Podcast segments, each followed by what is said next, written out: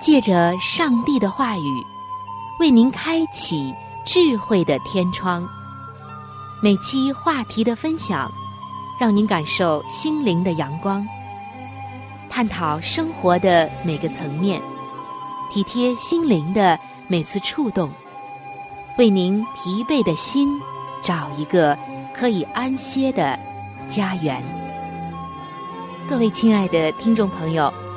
这里是由希望之声福音广播电台为您带来的福音节目《触动的心灵》，我是您的朋友春雨，非常高兴我们能够相会在这里，一同来分享上帝的爱。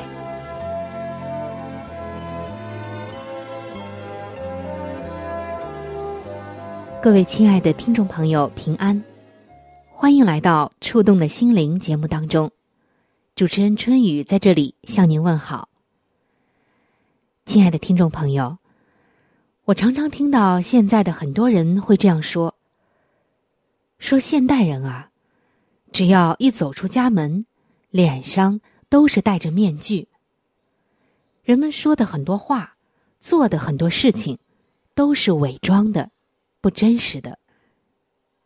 甚至也有人很感慨的说。”这个时代是一个伪装的时代。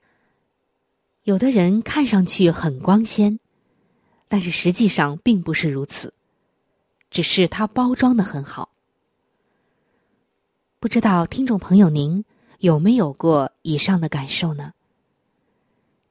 亲爱的弟兄姐妹，作为一个基督徒，在一个充满了包装的时代，在一个充满了人人。都在把自己包裹起来，伪装出一些话语、事情，以及和你交往的时代。你是否也曾经想过，如果自己不伪装一下也不行呢？尤其是在和某些人或者某个人打交道的时候，不装一下都不行呢？亲爱的弟兄姐妹，尽管在这个时代中真的是有这样的现象和人。甚至太多太多了，但是上帝却在告诉我们说：“你要在一个伪装的世界过不伪装的生活。”我们知道，出于上帝的话语，没有一句不是带着能力的。圣经中的很多话语，它都是带着能力的。在本期的节目中，春雨要带给您三个短小的故事，告诉你。真情是装不出来的。我们首先来看，人的风度是装不出来的。有一个四十多岁的优雅的女人，带着她的儿子走进了某一个著名企业总部大厦楼下的花园，并且在一张长椅上坐下来吃东西。不一会儿，妇女往地上扔了一个废纸屑。不远处有个老人在修剪花木。他什么话也没有说，走过去捡起了那个纸屑，把它扔进了一旁的垃圾箱里。过了一会儿，妇女又扔了一个，老人再一次走了过去，把那个纸屑捡了起来，扔回了垃圾箱里。就这样，老人一连捡了三次。妇女指着老人对孩子说：“看见了吧？如果你现在不好好上学，将来就跟他一样没出息，只能做这些卑微低贱的工作。”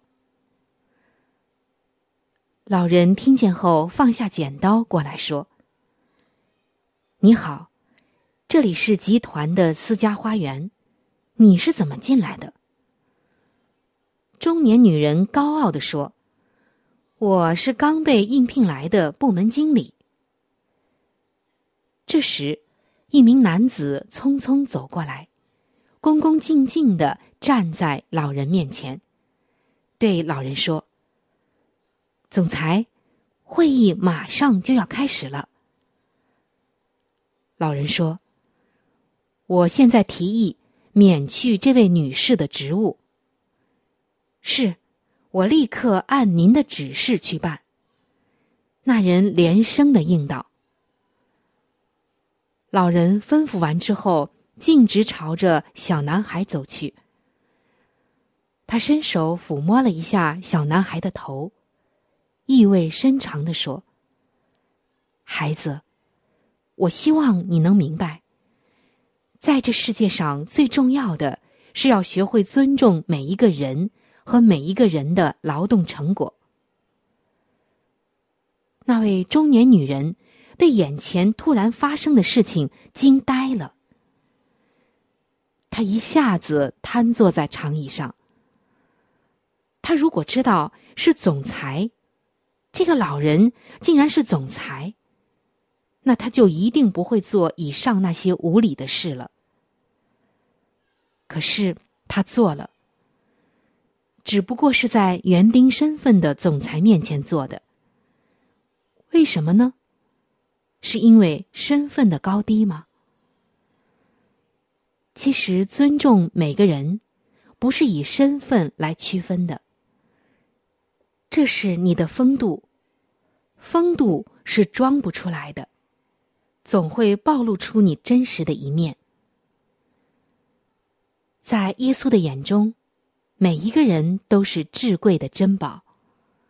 他所在十字架上流出的宝血，为救全世界的人流出的宝血，是为每一个人舍的，并不分人的身份、地位、种族、高矮、胖瘦、黑白美丑等等等等。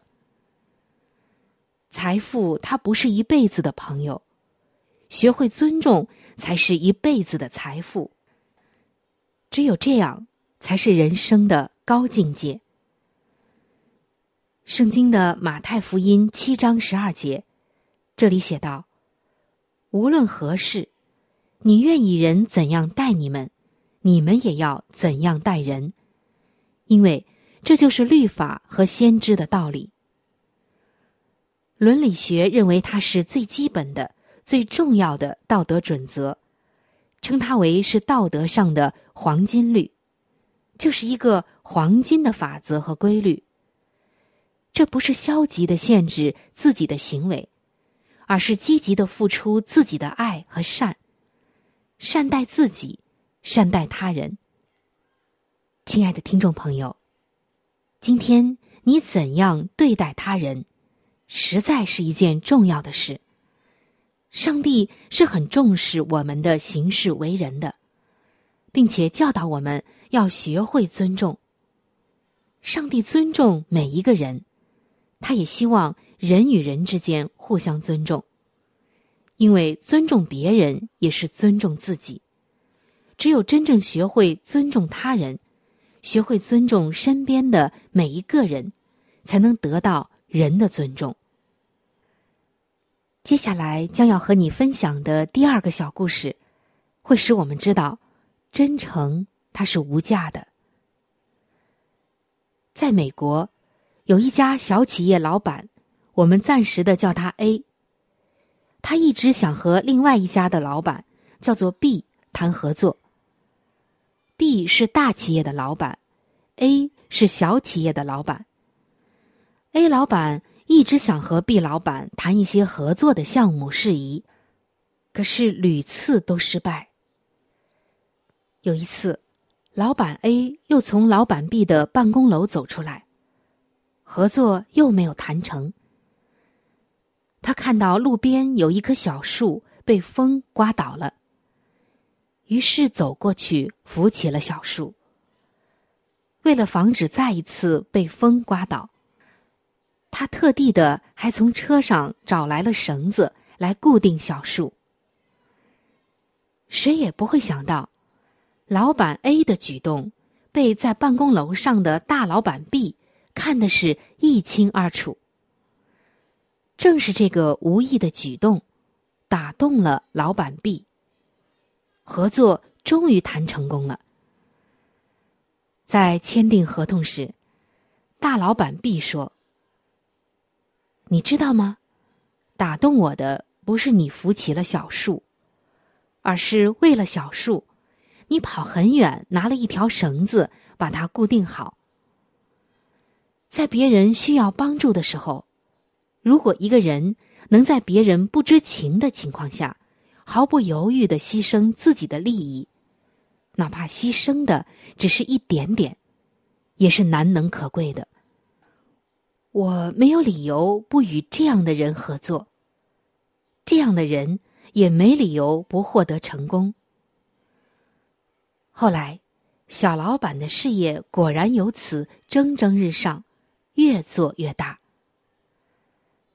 听众朋友，在圣经以弗所书的五章二节，这里写道：“要凭爱心行事，正如基督爱我们，为我们舍了自己。”仁慈又满有爱心的上帝希望我们效法他，尤其在表现爱心的方面。耶稣也给我们树立了榜样，表现出了自我牺牲的爱心。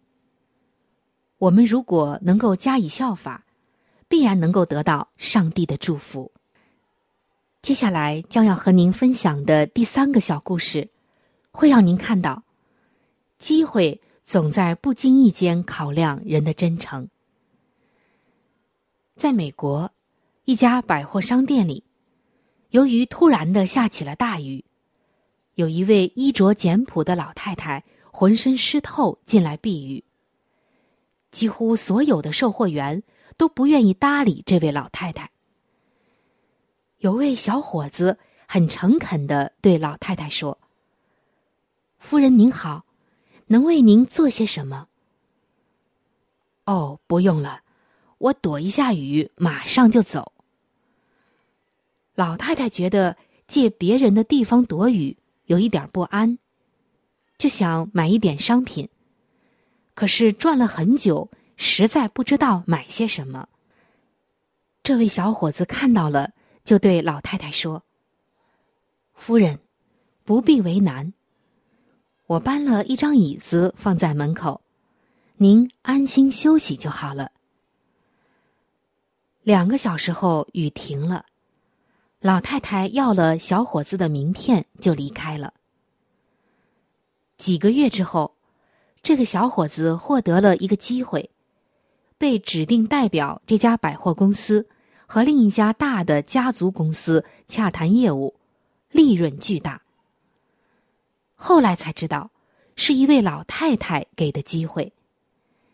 这位老太太不是别人，正是美国亿万富翁、钢铁大王卡内基的母亲。于是，这位小伙子从此一帆风顺，青云直上，成为了钢铁大王卡内基的左膀右臂，同时，也是地位仅次于卡内基的富可敌国的。重要人物，亲爱的听众朋友，在新约圣经加拉太书六章九到十节中，写到这样一段话说：“我们行善，不可丧志；若不灰心，到了时候就要收成。所以，有了机会，就当向众人行善。所以，在今天，给出你的善良。”既能够温暖他人，也会给自己带来幸福。接下来还想和大家补充一个小故事，叫做“聪明掩盖不了道德的缺陷”。记得以前曾经分享过，我们今天再重温一下这个故事带给我们的启示。说到有一个年轻的女孩子，刚刚毕业就去了法国。开始了半工半读的留学生活。渐渐的，他发现当地的公共交通系统的售票处是自助的，也就是你想到哪个地方，根据目的地自行买票。车站几乎都是开放式的，不设检票口，也没有检票员，甚至连随机性的抽查都非常少。他发现了这个管理上的漏洞，或者说，以他的思维方式看来是漏洞。凭着自己的聪明劲儿，他精确的估算了这样一个概率：逃票而被查到的比例大约仅有万分之三。他为这个发现沾沾自喜。从此之后，他经常逃票上车。他还找到了一个安慰自己的理由，那就是自己还是穷学生嘛，能省一点是一点。就这样，四年过去了。名牌大学的金字招牌和优秀的学业成绩，让他充满了自信心。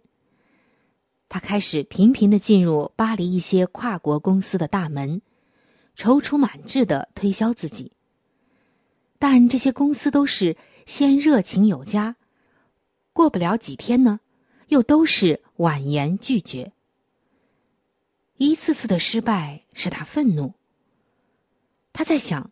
一定是这些公司有种族歧视的倾向，排斥外国人。于是，他就去质问这些公司是不是因为歧视他没有被录用。但公司的负责人说：“你说我们歧视你？哪有？恰恰相反，我们很重视你。你一来求职的时候。”我们对你的教育背景和学术水平都很感兴趣。老实说，从工作能力上，你就是我们所要找的人。那为什么我不被贵公司录用呢？因为我们查了你的信用记录，发现你有三次乘公交车逃票被处罚的记录。嗯，我不否认这个，但为了这点小事。你们就放弃了一个多次在学报上发表过论文的人才吗？小事，我们并不认为这是小事。我们注意到，第一次逃票是你在来我们国家后的第一个星期，检查人员相信了你的解释，因为你说自己还不熟悉自助售票系统，只是给你补了票，但在这之后。你又两次逃票，那是刚好我口袋中没有零钱啊。不，女士，我不同意你这种解释，你在怀疑我们的智商。我们相信，在被查获前，你可能有数百次逃票的经历。那也罪不至死吧？为什么这么认真呢？我以后改还不行吗？不，女士。这个事情证明了两点：第一，你不尊重规则，你善于发现规则中的漏洞并恶意的使用；第二，你不值得信任，而我们公司的工作，它在进行的时候是必须依靠信任的。因为如果你负责了某个地区的市场开发，公司将赋予你许多的职权。我可以确切的对你说。在这个国家，甚至整个的欧盟，你可能找不到雇佣你的公司了。直到这个时候，女孩子才如梦方醒，懊悔难当。聪明弥补不了道德的空白，这就是一个现实。在圣经中，上帝告诉我们：凡是隐藏的事，没有不露出来的。亲爱的听众朋友，亲爱的弟兄姐妹，今天分享的第一个小故事告诉我们，风度是装不出来的。第二个小故事使我们明白，真诚是无价的。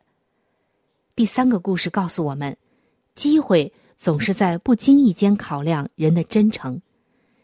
第四个小故事告诉我们，小聪明弥补不了道德的空白。当你。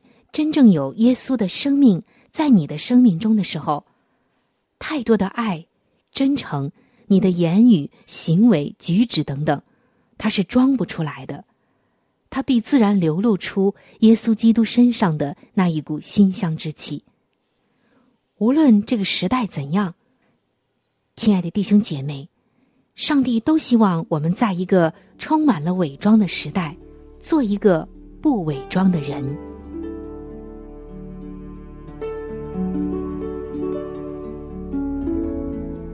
在生命中最艰难的日子里，上帝让我每日和他亲近，经历他的同在。借着每日灵修，它使我走出了生命的低谷，一次又一次的使我重新找回了新的生命和喜乐的泉源。上帝借着每日灵修，来证明他的同在、看顾和关怀，使我与他建立起更加亲密的关系。要享有健康的属灵光景，就需要每日与主同行。请您与我一同进入每日灵修。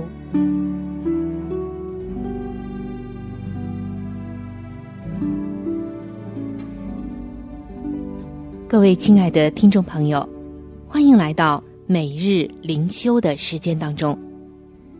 今天每日灵修的主题经文是记载在《圣经以弗所书》五章二十节的经文。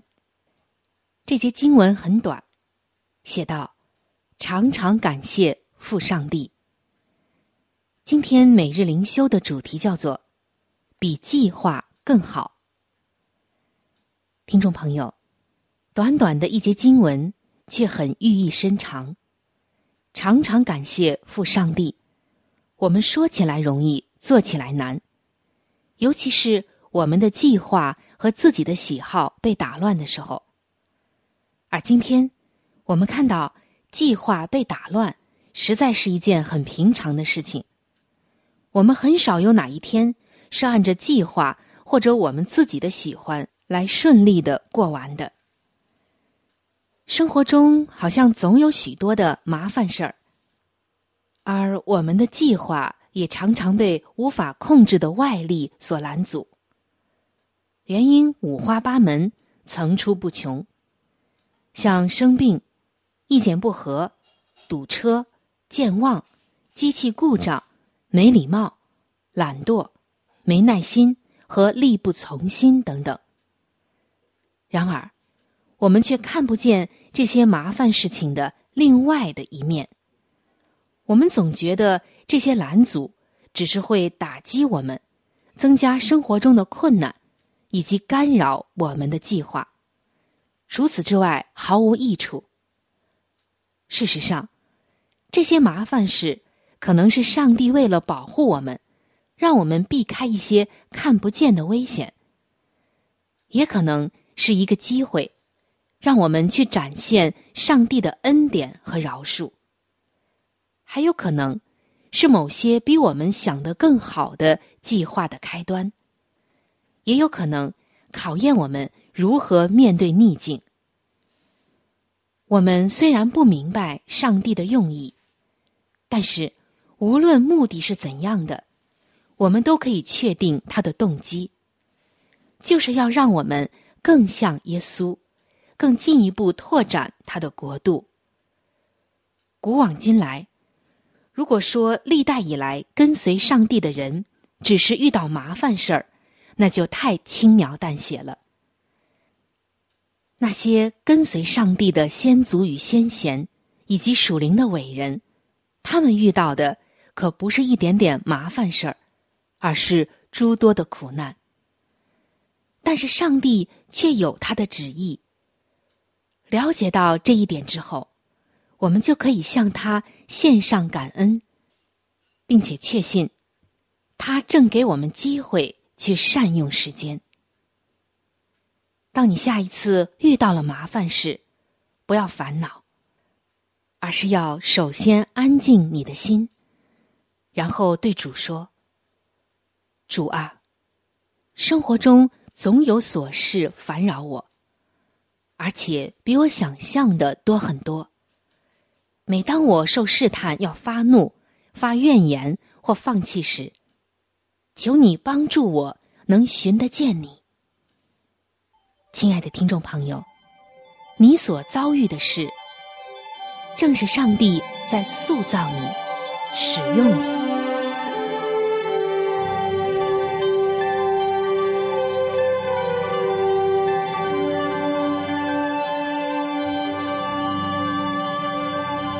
各位亲爱的听众朋友，我们今天的话题就和大家分享到这里了。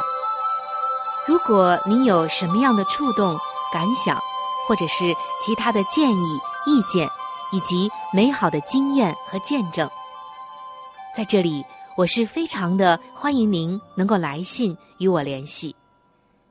现在我有一些小礼物想要送给您。因为耶稣是我最好的朋友，同时他也是你最好的朋友，我非常的愿意把他介绍给你。如果您想要了解基督教，或者想要对圣经有进一步的认识和理解，想要知道耶稣是如何来爱我的，我又能够在耶稣这里怎样改变我的生命，那么。在我们这里，有一些资料是可以免费的赠送给您的。除此之外，还有免费的圣经函授课程、要道入门，以及与健康有关的资料。如果您需要，可以来信或者上网索取。来信请寄：香港九龙中央邮政局信箱。七一零三零号。来信请寄：香港九龙中央邮政局信箱七一零三零号。您写“春雨收”就可以了。春是春天的春，雨是雨水的雨。如果您是用电子邮件，请寄我的电子邮箱。我的电子邮箱是。C h u n y u，就是春雨的汉语拼音。接下来是小老鼠 v o h c 点 c n。我的电子邮箱是 c h u n y u。就是春雨的汉语拼音。接下来是小老鼠，v o h c 点 c n。非常的欢迎您能够来信或者是发电邮和我联系，可以说一说你听过节目之后的一些感受，或者是索取您所需要的资料。亲爱的听众朋友。本期触动的心灵节目到这里就要和您说再见了，非常的感谢您的收听，下期节目我们再会，愿上帝赐福您和您的全家。